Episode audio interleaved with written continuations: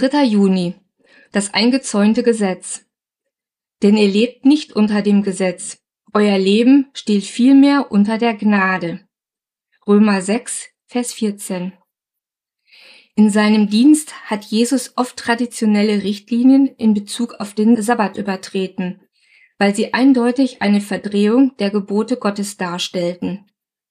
Im Bestreben, ein bestehendes Gesetz oder Prinzip zu schützen, stellt man in der Praxis meistens zusätzliche Bestimmungen auf, damit diese Gesetze und Prinzipien nicht übertreten werden. Wir errichten damit Zäune rund um diese Gesetze herum. Aber die Zäune werden bald selbst einmal zu Gesetzen. Zum Beispiel macht nicht gemeinsame Sache mit Menschen, die nicht an Christus glauben und daher andere Ziele verfolgen als ihr.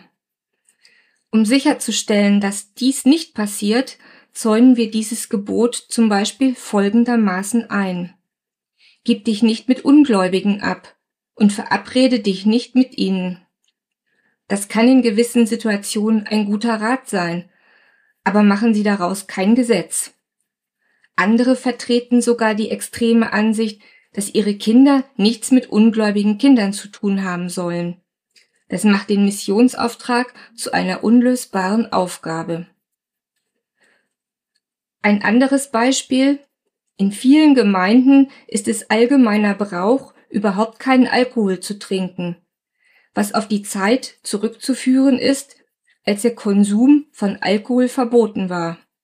In vielen Fällen mag das empfehlenswert sein, aber die Warnung der Bibel betrifft starke Getränke und Trunksucht und lehrt uns, alle Dinge mit Maß zu tun. Das Hauptanliegen der Bibel betrifft nicht den Alkohol, sondern ob wir ein Stein des Anstoßes für unseren schwächeren Bruder sind. Totale Abstinenz könnte sogar einige davon abhalten, die Medizin einzunehmen, die sie nötig hätten, oder könnte sich nachteilig auswirken in der Beziehung zum schwächeren Bruder. Tatsache ist, dass wir das Wort Gottes ohne weiteres verdrehen können, indem wir unsere traditionellen Gewohnheiten den ursprünglichen Absichten Gottes gleichstellen.